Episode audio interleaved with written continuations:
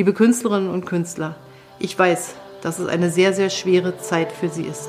Ich weiß, was wir alles vermissen und wie viele Bürgerinnen und Bürger darauf warten, endlich wieder live ihre kulturellen Angebote erleben zu können. Bis dahin versuchen wir so gut wie es geht, Sie zu unterstützen durch unsere Hilfsprogramme, aber auch dadurch, dass wir sagen, wie wichtig Sie für uns sind.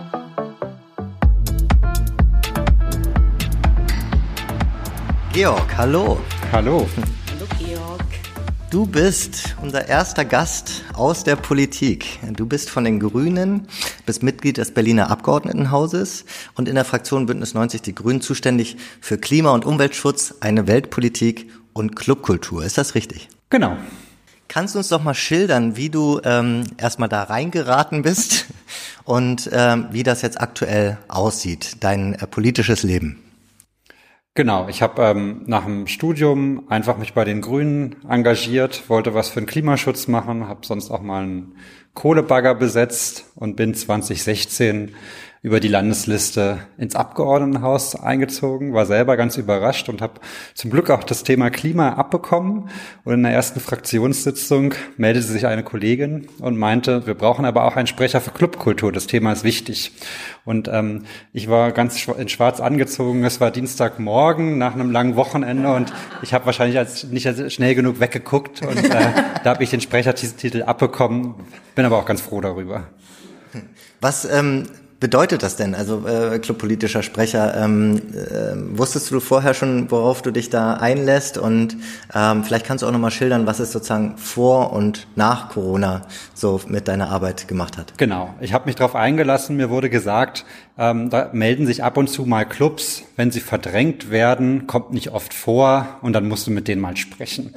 Im Endeffekt äh, nimmt das doch ziemlich viel Zeit ein, macht aber wahnsinnig Spaß auch, ähm, auch wenn man manchmal mit krassen Investoren irgendwie sprechen muss, um sich für einen Club einzusetzen und das ja leider nicht so oft von Erfolg geprägt ist. Die Clublandschaft in Berlin ist aber super organisiert. Es gibt die Clubkommission, die vertreten fast alle Clubs. Ja auch schon gesprochen, genau. Genau.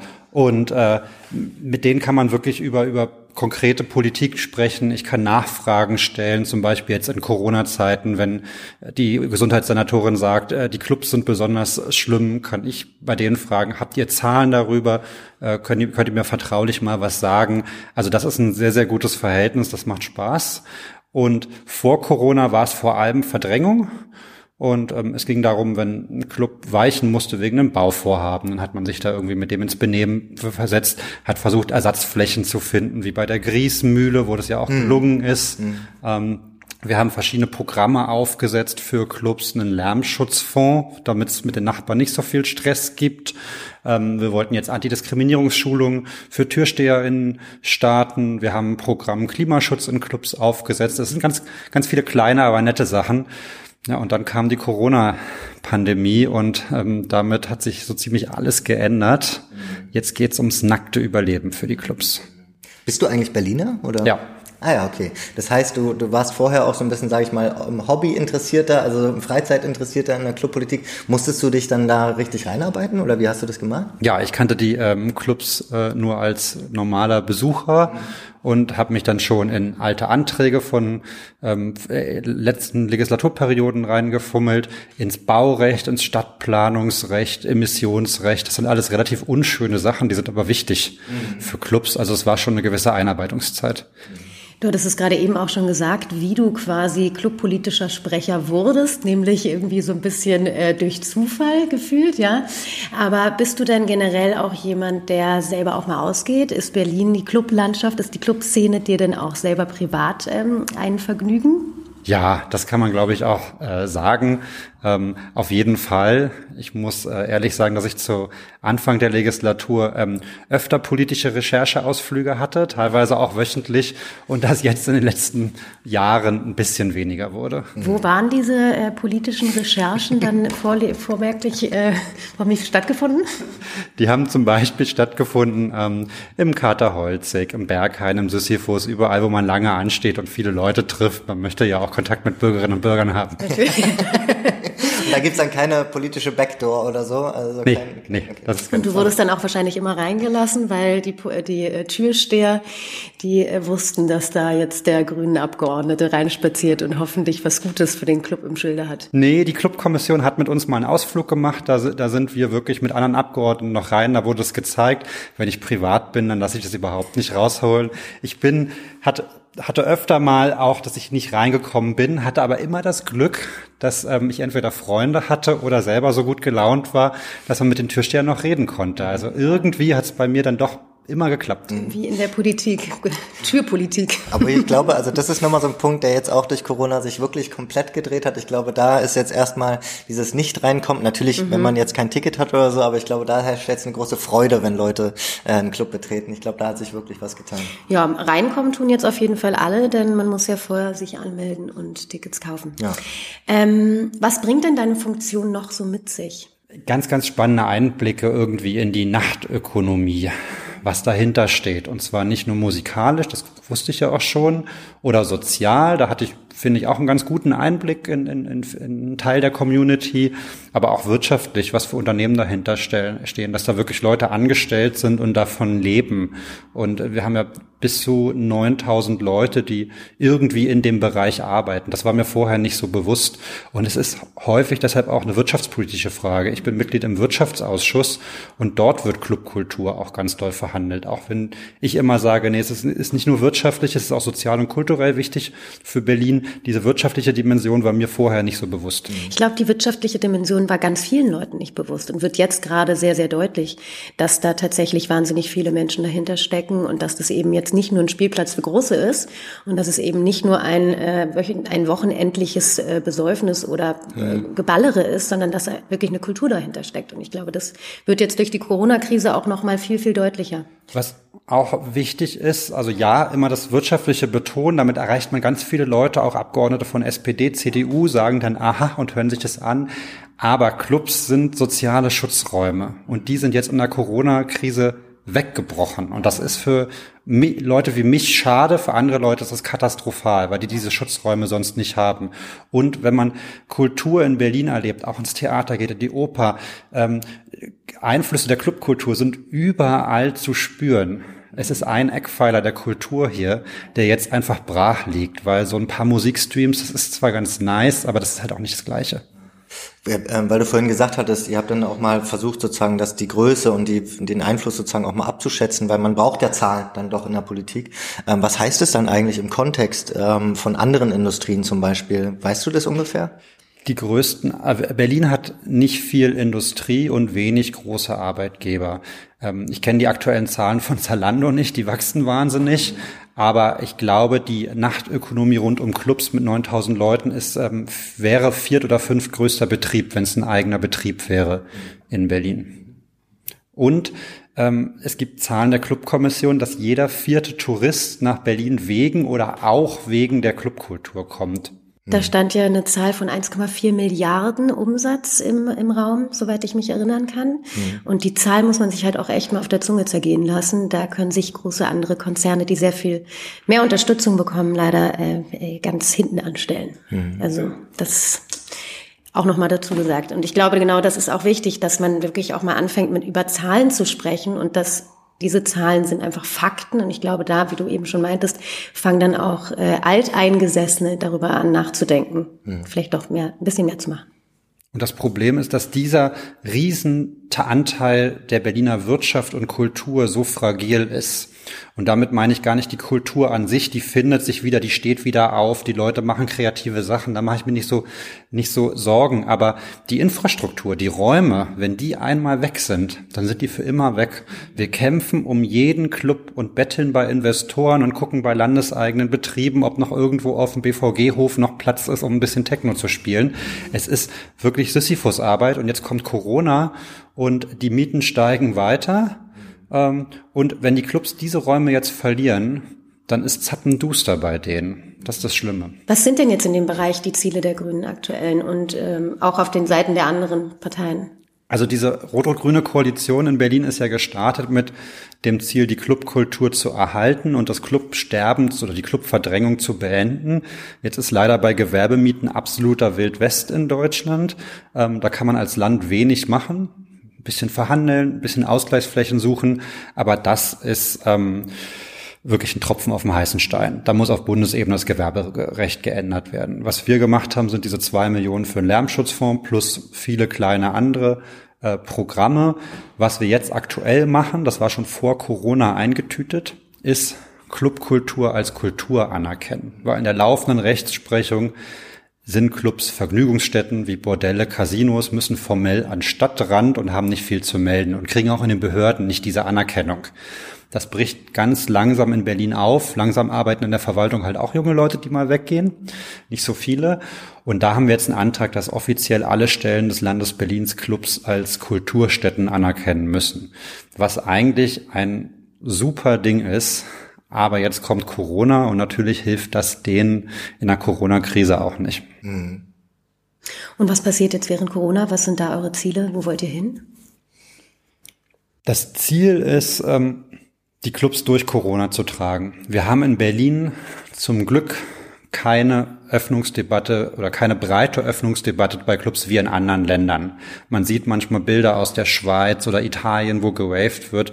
Die Clubs sind zum Großteil relativ d'accord damit, dass sie in dieser Pandemie, wenn jetzt nicht irgendwie ein Impfstoff demnächst kommt oder jemand ein ganz tolles Lüftungssystem erfindet für Clubs, dass die zu sind. Und dafür haben wir gesagt, für diesen ähm, sozialen Frieden, sage ich mal, ähm, finanzieren wir sie durch die Krise.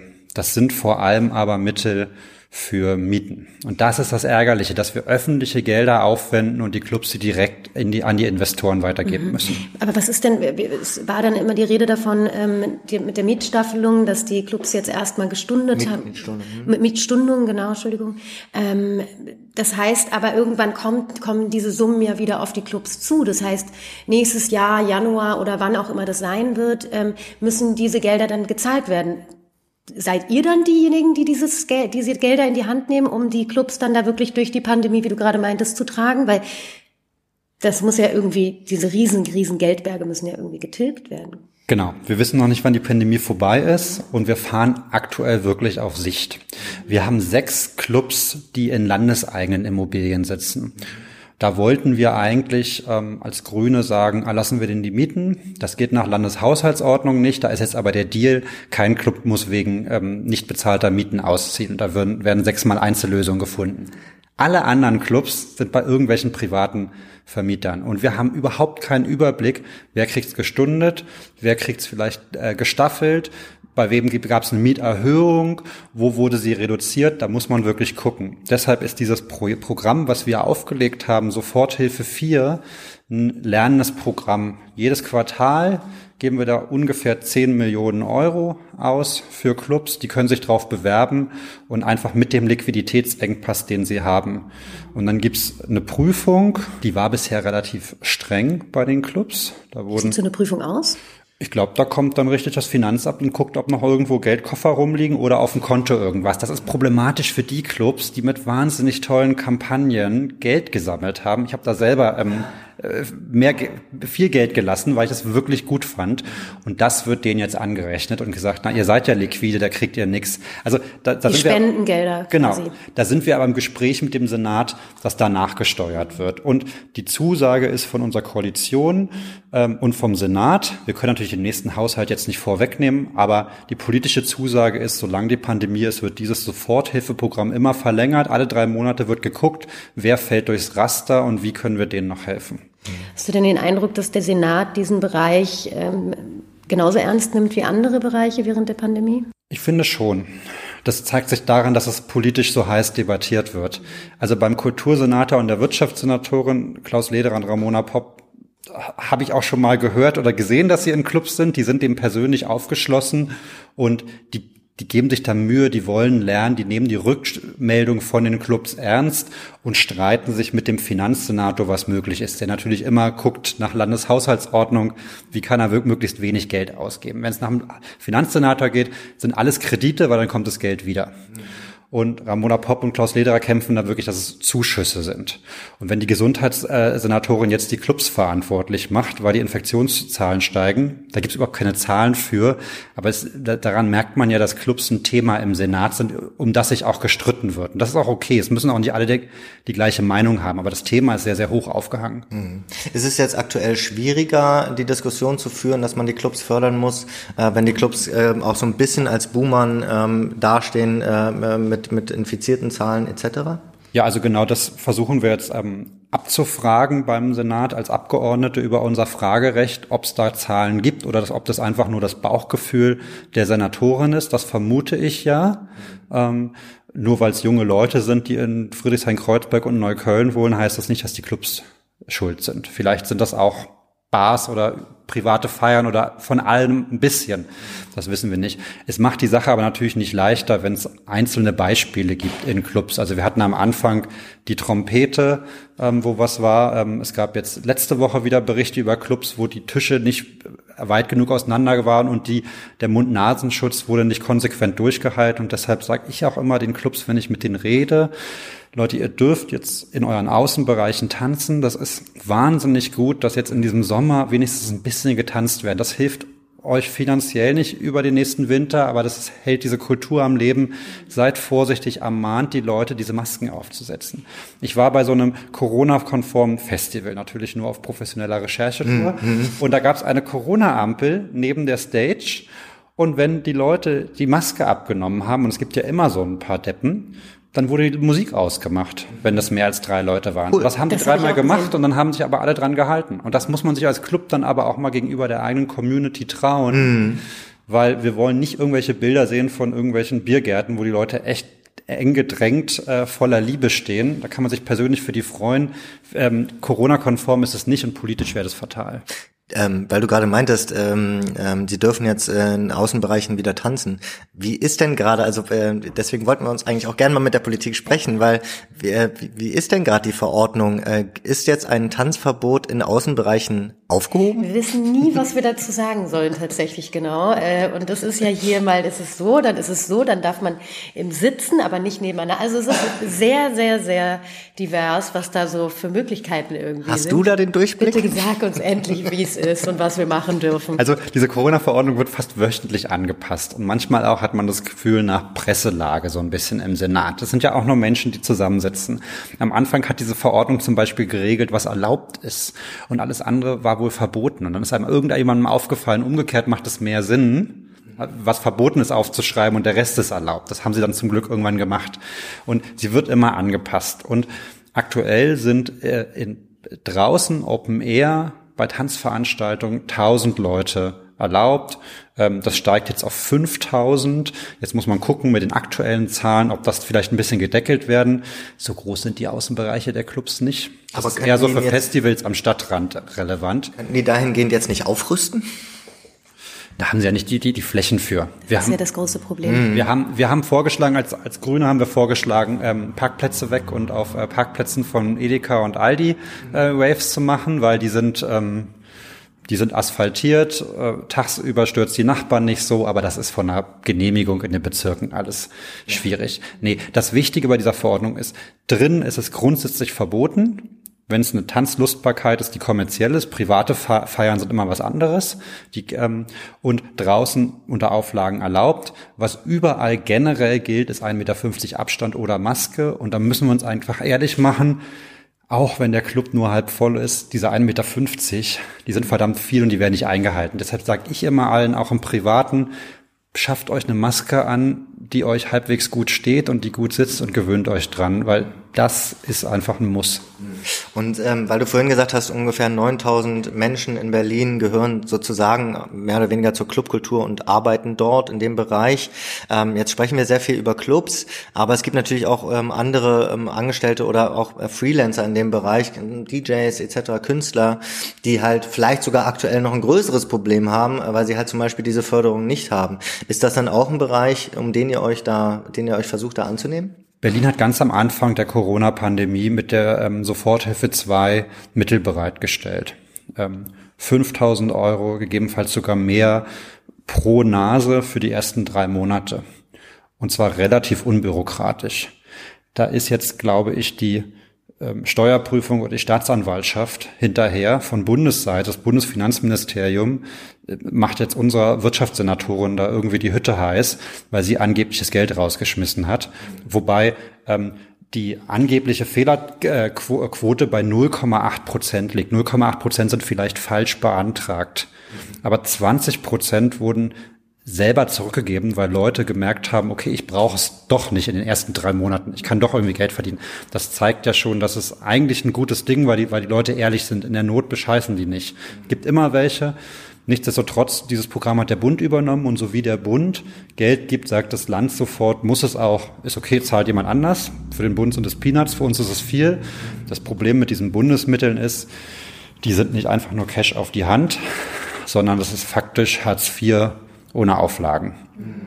Ähm, der sagt, es geht darum, dass die Leute durch die Krise kommen und sich was zu essen kaufen können. Wir kontrollieren nicht, wie hoch die Miete eigentlich ist, aber viel mehr gibt's nicht. Und das ist schon ein harter Drop für Leute, die relativ gut als Solo-Selbstständige Künstlerin, Bookerin oder so verdient haben, wenn die jetzt da mit 480 Euro auskommen müssen. Gibt es da dann äh, Kommunikation und Abstimmung zwischen ähm, Land und Bund in der Hinsicht, dass man dann auch einfach weiß, ah, jetzt kommt zum Beispiel in ein oder zwei Wochen kommt die, äh, kommt die nächste Hilfe, ähm, in dem Bereich müssen wir jetzt erstmal nichts machen, oder? Nee, leider nicht. Also wir haben auf das sogenannte Kulturpaket von Peter Altmaier und Monika Grütters, die Staatsministerin bei Angela Merkel für Kultur, ähm, die auch aus Berlin ist. Und da waren die Drähte dann kurz zum, äh, zum Kultursenator und zu den Clubs oder zur Szene. Und da hieß es immer gleich, kommt dieses Kulturpaket. Und dann wartete man und wartete man. Juni, Juli, August. Und jetzt im August kam's. Und siehe da, es war für Clubs nicht wirklich was drin. Es ist Geld drin für Wiederöffnung. Also man kann sich ähm, für, für, für die Wiedereröffnung, ich glaube, Lüftungsanlagen bezahlen lassen. Ich meine, das ist. Aber wenn man nichts mehr hat zum Wiedereröffnen, dann genau. hat man halt leider die Arschkarte gezogen. Und das ist so ein bisschen kurz gedacht, finde ich. Oder ja, es ist, es ist quasi schon, man hat die Leute quasi schon vergessen. So fühlt es sich ein bisschen an. Das ist, das Programm zielt auf Theater und Opern und, und Häuser, die, die einfach ähm, feststehen und die dann irgendwann wieder öffnen mit jeder zweiten Sitzreihe frei oder sowas. Darauf zielt es. Nicht für Clubs, für die eigentlich, zumindest für einen Indoor-Betrieb, gilt es ganz oder gar nicht. Ähm, wir hatten vorhin einmal ganz kurz am Anfang äh, drüber gesprochen, also vor dem äh, Podcast-Gespräch, äh, dass du meintest, eigentlich ähm, empfindest du es so, dass die Lobby auf der Clubseite doch ziemlich stark ist. Also ähm, es ist ja schon so, dass es zumindest ein großes Thema ist und vielleicht andere Bereiche, du hast glaube ich Beispiel Schulen oder so, ähm, da vielleicht sogar noch unterrepräsentiert da. Ist das deiner Meinung nach wirklich so? Genau, ich hatte im letzten Podcast gehört, dass äh, gesagt wurde, die Clubs haben ja keine richtige Lobby und ähm, zumindest in Berlin ist das nicht der Fall. Also nicht nur, weil es einen Club politischen Sprecher mit mir gibt und ich versuche, denen irgendwie eine Stimme zu geben. Aber die Clubkommission hat einen direkten Zugang zur Wirtschaftssenatorin, zum Kultursenator. Ähm, und alle Branchen kommen jetzt und sagen, auf uns, uns vergesst ihr. Und das ist auch in Ordnung. Weil teilweise hat man Leute auch nicht im Blick, die durchfallen. Zum Beispiel wurde jetzt gesagt, Azubis fallen durchs Raster, ja, die werden nicht mehr eingestellt. Also da kommen auch jetzt immer noch Leute, die sagen, hallo, ihr habt uns vergessen. Und an die Clubs wurden, wurde, wurde wirklich sehr früh gedacht. Die fallen halt als Wirtschaftsunternehmen erstmal formal unter Wirtschaftshilfen. Deshalb wurde erstmal gesagt, okay, ihr kriegt hier Kredite und die könnt ihr später abbezahlen. Und dann ist der Politik, ist uns aufgefallen, okay, Clubs können das nicht abbezahlen, weil wenn sie denn durch die Krise kommen und wieder aufmachen, können die nicht plötzlich doppelte, dreifachen Eintritt nehmen oder doppelt, dreifach viele Leute reinlassen und einfach. Das sollten sie auch nicht. Sollten sie auch nicht. Ja, das würde ja auch die Idee eines Clubs einfach ähm, mhm. zerstören. Genau. Und des, deshalb bin ich jetzt ganz stolz, dass wir diese Soforthilfe 4 haben, das was wirklich ein Zuschuss ist. Und ja, da wird noch wahnsinnig streng geguckt und die Clubs kriegen nicht so viel, wie sie beantragt haben. Aber die Idee ist, dass man alle irgendwie dadurch die Krise füttern kann. Stichwort äh, Kulturmilliarde. Was ist denn da schon passiert und was ist denn eventuell auch noch in Aussicht? Ja, dieses Kulturpaket des Bundes zielt halt irgendwie nicht so wirklich auf Clubs Deshalb, ich persönlich habe es ein bisschen aufgegeben, weil ich glaube, dass die Kulturstaatsministerin eher ähm, Etablissements mit einem roten Teppich besucht und da nicht so den Zugang hat.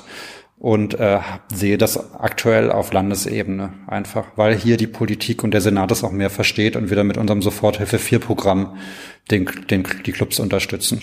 Du hast mal in einer Rede gesagt, Clubs sind als soziale Treffpunkte Eckpfeiler für das, was wir als das freie Berlin kennen. Ähm, was passiert denn mit Berlin, wenn diese Eckpfeiler wegfallen? Na, Berlin wird weniger attraktiv international. Aber ähm, Clubs gehören mittlerweile auch zur kulturellen Grundversorgung für Berlinerinnen und Berliner. 60 Prozent der Clubgäste wohnen hier, kommen von hier. Das ist nicht nur internationaler Halligalli-Tourismus.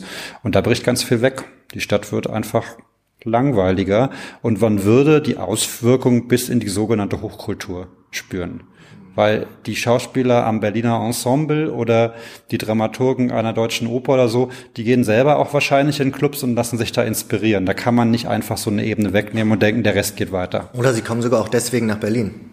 Genau. Also du würdest sagen, im Endeffekt würde sich tatsächlich so ein Stück von Berlins Individualität und DNA dadurch verändern. Ja, also wer das Buch Der Klang der Familie gelesen hat, weiß, was Berlin äh, für, äh, was Techno für Berlin gemacht hat, auch schon in der Wendezeit, wie da verschiedene Subkulturen sich da getroffen haben und zusammengewachsen ist. Und das wird jetzt mehr und mehr Leuten klar. Und nein, das muss auch nicht jeder verstehen und ein Großteil der Berlinerinnen und Berliner war noch nie im Club und kann mit Techno nichts anfangen. Das ist okay. Die Gesellschaft ist wahnsinnig divers, aber es ist ein Riesenteil der Leute, die damit irgendwas anfangen können. Mhm. Glaubst du denn, dass sich jetzt ähm, im Zuge dieser Pandemie sowas wie eine neue Clubkultur entwickelt? Ich glaube, es entwickelt sich ähm, neues Verständnis von Clubkultur, was aber jetzt auch deswegen ist, weil wir unseren Kulturantrag eingereicht haben zeitgleich und es die öffentliche Debatte gibt, was sind uns Clubs wert. Ich glaube, nach der Pandemie, unabhängig davon, wie viele Clubs, ich hoffe, viele übrig bleiben, wird klar sein für alle, Clubs sind Kultur. Das werden wir nicht mehr erstreiten müssen, das ist dann beschlossen und das ist so was erstmal als Anerkennung der Clubs richtig ist. Die Clubkultur selber muss man gucken, wie die, wie die einzelnen Läden und die einzelnen Clubs durch die, durch die Krise kommen. Das wissen wir auch nicht, weil wir die einzelnen Vermieter nicht kennen. Was wir sehen gerade ist, dass sich ähm, illegale Waves wieder verbreitet äh, in der Stadt, dass die stattfinden. Die gab es vorher auch schon, vor Corona. Aber jetzt sind die ein bisschen mehr angesagt. Ich bin auch in einigen Telegram-Gruppen und krieg mit, was da so läuft. Ähm, das erinnert schon sehr an die 90er Jahre. Mhm. Ähm, da muss man das. Das war aber damals noch mit Fax. Restrealität. Ja, okay, Restrealität, ja. Aber die haben sich da ja ganz anders positioniert. Die machen nichts mhm. Illegales. Also. Genau gute Seite, gute Seite. Ähm, nee, und da muss man gucken, wie sich das einfach, ähm, wie, wie sich das macht. Ähm, in, aber die Stadt wird enger, es gibt weniger Freiräume und schon jetzt sind diese illegalen Raves ja größtenteils am Stadtrand einfach. Wie, wie warst du selber mal auf einem illegalen Rave? Darf ich dich das jetzt hier fragen vor dem Mikrofon? Nicht während der Corona-Zeit. Ja. Und ähm, aber wie, wie stehst du dazu? Also wir haben jetzt auch mit ein paar Leuten gesprochen und die meinten auch so, ja, im Endeffekt ist illegale Raves sind illegale Raves. So, das ist äh, natürlich nichts, was wir während der Corona-Pandemie, äh, während der Corona-Zeit anstreben. Und nichtsdestotrotz haben diese Raves auch dafür gesorgt, dass der Politik da ein bisschen mit der Holzhammer-Methode natürlich äh, vor Augen geführt wurde. Ähm, schaut mal, wir müssen jetzt irgendwie reagieren und die Leute, die, die Clubs, gebt den Clubs irgendeinen Raum, wo sie wieder existieren können, weil sonst passieren die Raves eben auf der Ebene draußen in der Stadt oder vor der Stadt. So. Wie stehst du dazu? Also illegale Raves haben einen wahnsinnigen Appeal. Ich war hier selber vor ein paar Jahren in so einem Edeka eine längere Zeit. War ein toller. Das, das gehört auch zu Berlin und ich hoffe, die gibt es auch weiterhin nach Corona. Jetzt sind die nicht hilfreich. Ich kann das menschlich nachvollziehen wirklich so ein Freiheitsdrang und ein bisschen über die, über die Stränge schlagen und auch austesten, was geht. Das ist, ist menschlich nachvollziehbar. Es ist aber dumm, wenn die Leute dann nicht mal eine Maske aufhaben. Und politisch hat es auch nicht wirklich geholfen. Ja, Leute wie ich und andere Leute haben argumentiert, Leute, die, die Kids waven sowieso, lasst wenigstens ein paar legale Open Airs stattfinden. Aber genauso viel wie das geholfen hat, das hat auf der anderen Seite wieder zerstört. Ja, wenn die BZ oder die Morgenpost titelt hier illegale Waves, Clubkultur ähm, ist Infektionstreiber, dann gibt es genauso viele Leute, die es uns erschweren, für die Clubs mehr Gelder ja zu bekommen. sogar ging ja sogar bis hier die die Stuttgarter, das waren ja auch, das war ja auch irgendwie eine Feiermeute, äh, die da irgendwie äh, marodierend äh, durch die Stadt gezogen sind. Sowas ist natürlich dann schon sehr kontraproduktiv. Man, man hat eine gewisse Spaltung erlebt finde ich, am Anfang der Corona-Zeit bis rein in, in die Fraktion, also bei uns Grünen sogar, in den Leuten, die mit ihren Kindern zu Hause saßen, vom Homeoffice gestresst, die Schulen sind zu und dann Leute wie ich, die Homeoffice gut finden und keine Kinder haben und ihr Clubs vermisst haben. Und wir haben ja über ganz andere Probleme gesprochen. Und da hat man ganz viel von dem Frust auf die jeweils anderen abgeladen. Ja, ihr redet ja nur über Kinder, ja, ihr redet nur über Clubs. Ich sehe, dass es jetzt gerade so ein bisschen zusammen zusammenwächst wieder, weil alle haben, alle merken, dass alle ihre Probleme haben und alle am struggeln sind. Ja, und den Frust ähm, als Erwachsener kann man dann ja eigentlich auch aber wieder in so einem Feierkontext besser ausleben. Frust wart, ihr, wart, wart ihr mal auf Zoom-Raves? Nee. Nee, also wir haben davon gehört ja. und du, ich glaube, du hattest doch auch irgendwie mal reingeguckt oder so. Ja. Ich habe von einem Freund gehört, dass er da mal reingegangen ist und also ich, ich konnte mir das nicht antun und ähm, ich, ich finde das so strange, dann da wirklich äh, Menschen dabei zuzugucken, wie sie irgendwie in ihrem Wohnzimmer sitzen und sich eine Bottle Wein irgendwie in den Kopf stellen und irgendwie, äh, also ich hab, ich konnte es nicht, nein. Ich, ich, war ganz am Anfang, aber da waren gute DJs, die aufgelegt haben, war im, im erweiterten Freundeskreis und da stand netter hat jeder in seinem im, im Glitzer-Outfit mit äh, einer Flasche Wein in Lustig. seinem Wohnzimmer. Cool? Genau einmal ist es cool. Es ist richtig ja. cool, aber genau einmal. Ja. ja. Und dann ist es halt langweilig. Nö, dann, dann ist es ja. Es ist wie United We Stream, super gut. Ich habe da auch am Anfang geguckt beim Arbeiten und immer nebenbei abends gehört beim Schlafen gehen und dann nochmal Geld gespendet. Und dann war so nach ein paar Wochen der Punkt, wo ich dachte so, nee, ich will jetzt bitte keinen DJ mehr auf meinem Screen sehen. Ich kann es nicht mehr man wird ihm so überdrüssig irgendwann. Ne? Also ich finde auch, dass es eine wunderbare Lösung war für den Moment, für den ersten Moment. Und ich finde es auch gut, dass da eine Plattform geschaffen wurde für Künstler und auch mal für kleinere Künstler, dass die sich auch zeigen konnten und nicht immer die großen mhm. Headliner, die es eigentlich nicht nötig haben, ja. Und das fand ich sehr schön. Das, das muss ich sagen. Da habe ich mir auch den einen oder anderen Stream angeguckt. Aber auf so einer Party war ich nicht. Ich glaube, es ist aber auch so eine grundsätzliche gesellschaftliche Tendenz, so ähm, wenn man ein Thema quasi durchgespielt hat, ähm, dann auch, dann muss halt auch bald das nächste Thema kommen. Und so ein bisschen hat man das hier auch das Gefühl, dass dann irgendwie auserzählt. Ähm, ja. ja, ja, also dass es nicht mehr so en vogue ist, ne? So und ähm, das ist, finde ich, umso schwieriger, ähm, auch wenn es um, um Clubkultur geht, aktuell ähm, da auch am Ball zu bleiben, weil dieses, ähm, ja, ich habe dann einmal gespendet, jetzt ist auch gut. Ähm, mhm. Das ist halt nicht die Wahrheit. Aber das ist die Herausforderung für die Clubkultur jetzt für den Winter irgendwie. Weil Mieten bezahlen wirtschaftlich, da wissen wir, was nötig ist. Der Staat muss zahlen. Punkt. Anders geht's nicht. Aber was ist mit, mit, der Kult, mit der Kultur und dem sozialen Raum, wenn die Biergärten dann doch zu kalt sind? Müssen wir dann darüber reden, dass man in Clubs drinnen mit sitzen und dann machen die da Lesungen oder so? Also irgendwie müssen die Leute ja da auch zusammenkommen und müssen Künstlerinnen und Künstler performen können, damit es nicht abreißt. Ja, sonst fällt halt einfach so ein ganzer Raum weg und auch so eine Existenzfläche. Ne? Für, es gibt ja diverse, diverse Nachtgestalten, die halt auch wirklich nur in der Nacht existieren. Klar. Die mhm. Gay- und Queer-Szene, über die haben wir auch schon viel gesprochen. Wo, wo kommen die hin? Wo finden die die einen Raum? Wo dürfen die existieren? Schwierig.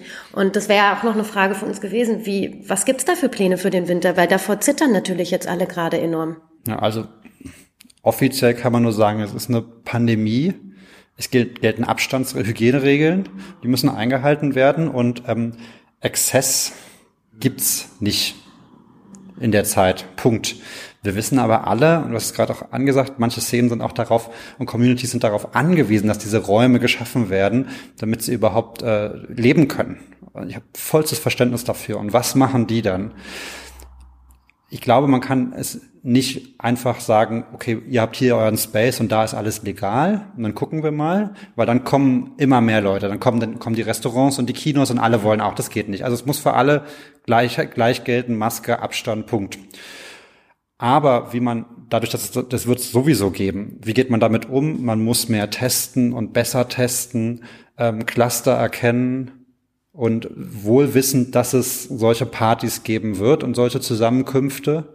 Und das müssen auch gar nicht irgendwelche krassen Queer-Orgien in irgendwelchen Bunkern sein. Das kann auch irgendwie am Savigny-Platz irgendein 60. Geburtstag von irgendeinem Manager sein, die dann irgendwie sich eine Flasche Wein zu viel reinstellen. Also man muss das jetzt gar nicht nur auf die Clubs machen. Sowas wird es im Winter auch immer wieder geben. Und da muss man mit Nachverfolgung, mit Testen einfach ähm, richtig sein. Deshalb finde ich so wichtig, Leute auch wenn ihr irgendwo hingeht und Masken aufhabt oder wenn es komplett illegal ist, nutzt die Corona-App, führt irgendwelche Listen, macht das datenschutzkonform. Das sind Sachen, die man mitdenken muss. Was, falls was passiert, sollten die Leute keine Angst haben, weil es illegal war, so trotzdem sagen können, okay, wir wissen ungefähr, wer da ist, war scheiße, aber wir verfolgen das jetzt nach. Und sogar auch als Selbstverantwortung der Besucher. Also selbst, also nicht nur die Organisatoren, sondern auch als Besucher kann man ja sagen, wo ist die Liste, ich möchte mich eintragen und nicht mit äh, Darth Vader oder Mickey Mouse oder so, sondern halt dann irgendwie auch meine, meine Daten hinterlassen. Ich sehe das auch in, in meinen Lieblingskneipen hier in der Weserstraße, dass das nur halbherzig gemacht wird mit, mit den Listen. Mhm. Bei manchen kann man einen Code scannen, das finde ich sehr gut, das geht schnell, aber das macht nicht jeder und nicht jeder hat ein Smartphone. Dann gibt es diese Listen, da steht da manchmal Mickey Mouse. Ich finde ganz ehrlich, bin wirklich ein sehr liberaler, freiheitsliebender Mensch, aber da muss der, das Ordnungsamt, die Polizei mehr kontrollieren, weil das ist das Rückgrat für allen Spaß, den wir uns erlauben. Und es ist so einfach gemacht. Also mal man, wirklich, man kann es schnell machen, gerade mit diesem Scan-Code da. Eigentlich dürften die Leute erst dann Getränke bekommen, wenn sie sich da eingeloggt haben. Hm. Ja, und vielleicht kann man das irgendwie auch etablieren oder kann es der Szene nahelegen, dass wenn sie was machen, wovon wir als PolitikerInnen bitte nichts mitkriegen sollen, dass sie trotzdem einen Überblick haben, wer da ist. Könntest du nochmal, weil das war am Anfang kurz einmal die Frage, weil du, du bist ja jetzt nun mal sozusagen unser erster politischer Gast, könntest du die grüne Clubpolitik nochmal so ein bisschen in Kontext bringen? Ihr seid jetzt zwar sozusagen ähm, auch in Berlin äh, an der Macht, sage ich mal, mit, äh, mit, den, äh, mit der SPD zusammen, aber ähm, in den Kontext bringen vielleicht auch mit den anderen Parteien. Also was, was zeichnet euch da aus und wie, wie agieren die anderen? Formal sind in Berlin zumindest alle Parteien außer der AfD Freunde von Clubkultur ja. auf dem Papier. Ich würde sagen, dass es bei ähm, den Grünen und den Linken stärker ausgeprägt ist, was sicher auch ähm, mit den persönlichen Partypräferenzen der Leute zusammenhängt. Hm. Oder im Alter ja. auch vielleicht, oder? Auch dem Alter, genau, so. Ähm, generell haben wir als Grünen sehr große Offenheit zur freien Szene, zur kulturellen Szene und ich sehe, ich bin als Clubbüchersprecher für alle Clubs da. Ich habe aber eine große Sympathie für die Kollektive, für ähm, irgendwie solidarisch organisierte, politisch aktive, kleine, subkulturelle Läden, gerade aus der aus der aus der Queer-Szene zum Beispiel. Ähm, und da sehe ich beim Kollegen von anderen Parteien, die sehen es vor allem als Wirtschaftsbetriebe. Das ist auch total in Ordnung, aber diese gehen dann eher, ähm, haben dann die Gesprächspartner eher mit großen Clubs, wo es richtig um wirtschaftliche Fragen geht, um Steuerrecht und, und, und, und, und. Und ich versuche mich dann immer ein bisschen mehr um die Kleinen zu kümmern. Ähm, ich würde ganz gerne nochmal auf die Alternativen zurückkommen für den Winter, für die Clubs. Es gibt ja, oder es sind schon so ein paar Ideen im Raum. Wir haben jetzt von einem Club gehört, dass die eventuell ihren Außenbereich da irgendwie präparieren wollen. Also beheizen, beheizen, beheizen, vergrößern. Du rollst schon ein bisschen mit den Augen. Ja, aber es ist ja wirklich, die, die Menschen werden aktiv und kreativ. Das muss natürlich auch irgendwie alles bezahlt werden. Ähm, wie steht ihr da unterstützend zur Seite? Würdet ihr so ein Projekt unterstützen, dass jemand sagt, wir wollen unseren Außenbereich ausbauen da, und beheizen? Da dürfen wir ja. Also ob Außenbereiche beheizt werden oder nicht, ist, bei, ist eine kommunale Entscheidung. Das liegt bei uns bei den Bezirken. Und da gibt es Bezirke, die das relativ ähm, streng handhaben, ähm, in dem Sinne, dass das aus Klimaschutzgründen seit zehn Jahren verboten ist und auch gut so ist. Das sehe ich persönlich auch so. Ist auch eine große Debatte. Es gibt andere Bezirke, die sagen, ja, dann keine Heizpilze, die gasbetrieben sind, sondern ähm, Elektrostrahler und bitte mit Ökostrom. Also da muss man gucken einfach, wo die, wo die Clubs liegen. Ich glaube, wirklich, dass diese Außenstrahler ähm, keine, keine Lösung sind. Ähm, weil wenn es warm ist, muss man eigentlich ein Zelt drumherum raufmachen, irgendwas bauen, dann verteilen sich die Aerosole nicht wieder. Die Aerosole, dieser Vorteil von draußen ist, dass es ein bisschen luftig ist. Und diese Luft ist genau das, was kalt was es kalt macht. Deshalb wird es im Winter so nicht funktionieren. Und dann braucht man wiederum eher staatliche Unterstützung, um da durchzukommen. Ja. Genau. Was ich interessant finde, sind diese ähm, Lüfterprogramme. Da gibt's, das, die, da wird jetzt in Schulen soll besonders ähm, investiert werden. Wie schon gesagt, vom Bund gibt's Gelder für Theater, Museen. Kann da vielleicht nicht ein großer Club mal einen Testbetrieb machen? wenn der erste FC Union so einen Test macht mit Testen und also wirklich ein, einen, einen groß angelegten Test macht, ein Fußballstadion vollzukriegen. Ob die das dann im Endeffekt dürfen und ob es klappt, ist eine andere Sache. Warum sagt nicht mal ein Club, wir versuchen das mal mit innovativer Lüftungstechnik oder, oder, oder. Das würde mich einfach interessieren, mhm. ob das funktioniert. Also was könnte ja eigentlich fast nur das Berghain machen dann, oder? Um ja, na, es gibt auch andere Clubs, die, die, ähm, die relativ gut gebaut sind und, und finanziell, finanziell gut ausgestattet sind, glaube ich. Und dafür könnte man dann vielleicht auch Mittel irgendwie, Pilotprojektmittel bekommen oder halt dieses Bundesprogramm anwenden. Das sind Ideen. Ich hoffe, dass, dass da solche Ideen kommen. Die Idee kann nicht nur einfach sein, wir machen auf und das wird schon nichts passieren und wir Leute tragen sich ja in Listen ein, weil das aktuell nicht so gut funktioniert. Mhm. Ja, und man muss halt auch echt nochmal sagen, es ist jetzt nicht so, dass irgendwer irgendwem was Böses will. Es ist halt, wie gesagt, immer noch eine Pandemie und da müssen wir uns einfach an gewisse Regeln halten und ähm, können die nicht einfach übergehen. Wir hatten ja so aus Spaß so ein bisschen letzte Mal mit den beiden Jungs gesagt, so, hey, vielleicht werden ja die Eisbahnen wieder ganz hoch im Rennen sein. es war, also für mich hat das einen sehr, sehr schönen nostalgischen äh, Touch, muss ich sagen. Und ist dann aber auch nicht für alle was, das muss man gleich es sagen. Es ist auch nicht also für alle was, aber es ist wenigstens eine Option. Ja, muss man jetzt plötzlich Schlittschuhfahren lernen. ja. Ich sehe mich eigentlich auch in Daunenjacke irgendwo mit einem Glühwein zum Beat ja. ähm, schunkeln. Ja. Aktuell fallen trotz alledem gewisse Gruppen halt wirklich tatsächlich noch durchs Raster. Du sagtest es gerade eben auch schon, vor allem die sehr körperbetonte ähm, Szene. Wie kann man denen jetzt irgendwie helfen? Offiziell glaube ich wirklich nicht viel, weil die Regeln gelten für alle. Und die Frage ist, wenn man einigen was erlaubt, nach welchen Kriterien macht man das? Ähm, das Land Berlin hat, ich glaube, als einziges Land oder eins der wenigen ähm, einen, einen, einen ansatzweisen Bordellbetrieb wieder wieder erlaubt oder ist das sch schrittweise wieder dahin? Ich kann die Regeln, ich habe die mir mal durchgelesen, ich habe die nicht also ist da wieder, also Ko Korpulierung ist wieder. Korpulierung, aber mit Maske. Also ich konnte mir das alles nicht so ganz vorstellen. Und, und so eine Regeln will ich jetzt eigentlich auch nicht für jeden Club, der dann ein Konzept vorlegt und ab wann, ab wann ist was. Das kann Politik im Detail auch gar nicht mehr steuern. Ich meine, diese Verordnung wird auch immer länger und die versteht man dann irgendwann nicht mehr. Die gelten.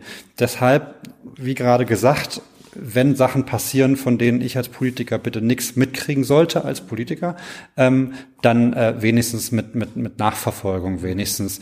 Dann, dann sollen die Leute auch nicht kriminalisiert werden und damit sie keine Angst haben sollen, das ist das A und O, damit man dann Cluster erkennen kann. Du hast gesagt, ja auch in einer deiner Reden, ähm, wir werden um jeden einzelnen Club kämpfen, um das Berliner Kulturgut beizubehalten. Können wir uns darauf verlassen? Ja, ich werde kämpfen.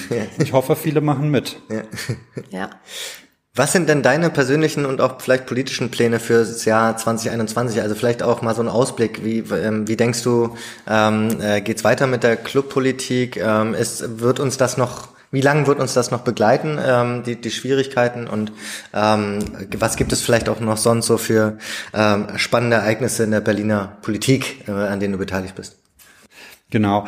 Wir fahren bei der Krise absolut auf Sicht. Wir wissen nicht, wie lange es ist. Jetzt die letzten Wochen hieß es immer, ah, der Impfstoff kommt vielleicht schon im Frühjahr und dann ist die Festivalsaison gerettet. Ähm, ich habe, habe Fusion-Tickets dieses Jahr das erste Mal gehabt und sie gelten für nächstes Jahr. Ich setze sehr auf diese Option. Aber jetzt gerade heute oder gestern war in der Presse äh, Jens Spahn, der sagt, ähm, selbst wenn es einen Impfstoff gibt, den kriegen zuerst die Risikogruppen und die Leute in den Schulen, Pfleger und Altenheimen und bis alle durchgeimpft werden werden, ist das Jahr vorbei. Und da bin ich als gesunder Politiker oder gesunder Feiermensch wahrscheinlich nicht der Erste, der diesen Impfstoff abbekommt. Deshalb bin ich jetzt gerade wieder so ein bisschen skeptisch. Wir wissen es einfach überhaupt nicht. Wir haben nächstes Jahr ähm, in Berlin Wahlen, zeitgleich zur Bundestagswahl. Wir haben überhaupt keine Ahnung, wie es ausgeht, weil die Umfragen sehr volatil sind. Und eigentlich würde ich gerne wenn die Wahlen auch zusammenfallen, das Thema Clubkultur und Erhalt der Clubkultur da groß fahren im Sinne von Schutz von Gewerbe. Wenn wir nur über Clubs reden, erreichen wir Leute wie euch beide und mich, aber nicht Oma Kawupke oder meine Mutter. Die erreichen wir aber, wenn wir sagen, ja, aber von steigenden Gewerbemieten ist auch euer Bäcker und die Kita um die Ecke und der Handwerker betroffen. Und du kannst eine riesen Koalition machen und davon haben die Clubs auch was. Und das betrifft Berlin und große Städte ganz doll, ist aber auf der Bundesebene. Und ich hoffe, dass man trotz Corona und anderer großer Themen, die auch wichtig sind, dieses Thema Gewerbemieten politisch setzen kann nächstes Jahr. Hast du denn diesen Sommer trotzdem ein bisschen feiern können? Unter Corona-Voraussetzungen natürlich. Recherche, meint sie Natürlich. Ich war bei einem Festival eingeladen auf, dem po auf einem politischen Podium und bin danach etwas geblieben, was als Corona-konformes Festival ähm, angekündigt wurde. Und ich fand das sehr gut. Da gab es ähm, einmal ähm, Kreise auf dem Boden, an die sich natürlich irgendwie keiner mehr gehalten hat, weil die waren irgendwann weg. Aber es gab eine Zulassungsbeschränkung für die Floors, dass nicht zu viele drauf sind von Ordnern. Es gab Awareness-Teams, die rumgegangen sind, die Leute freundlich, aber sehr bestimmt an die Masken erinnert haben. Ähm, und es gab auch Wave-Shields, die verteilt wurden, weil manche Leute gerade mit Brille oder mit Atembeschwerden können mit Masken nicht so ähm, gut. Und da dachte ich, das geht. Was mir am besten daran gefallen hat, war aber, dass dieser der, der Festivals Space nicht so voll war. Man hatte mal Platz. Ich tanze wahrscheinlich so ausladend. Ich fand es wunderbar, endlich mal Platz zu haben. Schön, also ist es nicht komplett an dir vorbeigezogen. Und ähm, wenn du als grünen Politiker und aber auch gerne äh, Feierfreund einen Club empfehlen würdest in Berlin, welcher wäre es? Was ist dein Lieblingsclub? Wo gehst du besonders gerne hin? Musst du jetzt einen Außerhalb der Corona-Zeit natürlich. Wollen die mitkommen? Ja, genau. Lass uns doch mal, wo gehen wir denn nächstes Jahr hoffentlich vielleicht, wenn, Ich wenn würde alles gut geht? Ich würde gerne in die Rummelsbucht gehen, aber die ist, hat jetzt, Die die schließt schließt, ja. jetzt. Ich Naja, glaube, die hatte jetzt vor zwei Wochen haben diese, also den Außenbereich zugemacht, ja. Ich weiß. In der Rummelsbucht hatte ich sehr, sehr gute Abende und Nächte und habe mir einschließlich die Rede, mit der ich auf dem Parteitag gewählt wurde, überraschend, als auch so ein oder anderes Gesetzvorhaben. Die kamen mir so in einem Moment der Kreativität in der Rummelsbucht. Ich habe da sehr, sehr viele Erinnerungen dran und traue der sehr hinterher. Und die wird jetzt auch tatsächlich dicht gemacht. Ja, da ist ähm, ein Bebauungsplan, der wurde jetzt von ein paar äh, im Bezirk gerade beschlossen. Der lag da schon seit 20 Jahren, soll da gebaut werden. Das war eine Zwischennutzung. Finde ich persönlich total doof. Habe auch gegen den Beschluss im Abgeordnetenhaus der Koalition gestimmt. Das bringt's aber nicht. Also im Endeffekt, das Problem sind die Gewerbemieten, die Verwertung der Stadt, die Gentrifizierung.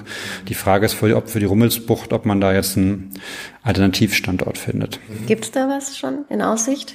Nee, wir machen eine Abfrage bei allen landeseigenen Unternehmen. Ähm, manchmal klappt's. Das Heideglühen haben wir letztes Jahr retten können mit einem, die sind einfach nur ein Stück weitergezogen. Bei der, bei der Griesmühle, die haben was gefunden. Ähm, Revier ähm, Südost, glaube ich, heißt es jetzt, in, in Schöneweide. Ähm, bei der Rummelsbucht noch nicht. Daumen drücken. Ja. Daumen drücken für die Rummelsbucht. Ähm, und noch eine Frage. du hast gerade gesagt, du tanzt sehr ausladend. Zu welcher Musik tanzt du denn besonders ausladend? Also beziehungsweise zu welchem DJ? Du willst jetzt aber einen DJ haben. Ich will, den, ich will deinen, äh, deinen Lieblings-DJ erfahren. Ähm, ich habe groß geworden bin ich ähm, mit Mira und der ganzen Katermucke, wie so viele in Berlin. Und ähm, ein guter Freund von mir ist Elias Doré, den ich sehr schön finde, äh, in manchen Stimmungen. Und äh, aktuell ähm, fahre ich so ein bisschen auf alles ab, was ähm, 80er und 90er reinmixt. Äh, Ich habe das also auch öfter so Acid Washed und andere Leute. Ähm, das ist, macht einfach Spaß, weil es auch ein bisschen albern wird. Darf es ja auch mal sein beim Feiern, oder? Vielen, vielen Dank äh, für dieses sehr schöne äh, Ja, Interview. danke. Danke euch fürs Vielen Dank, ja. Und viel Glück dann auch bei den Wahlen 2021. Ja, wir sind danke. gespannt. Wir sind gespannt.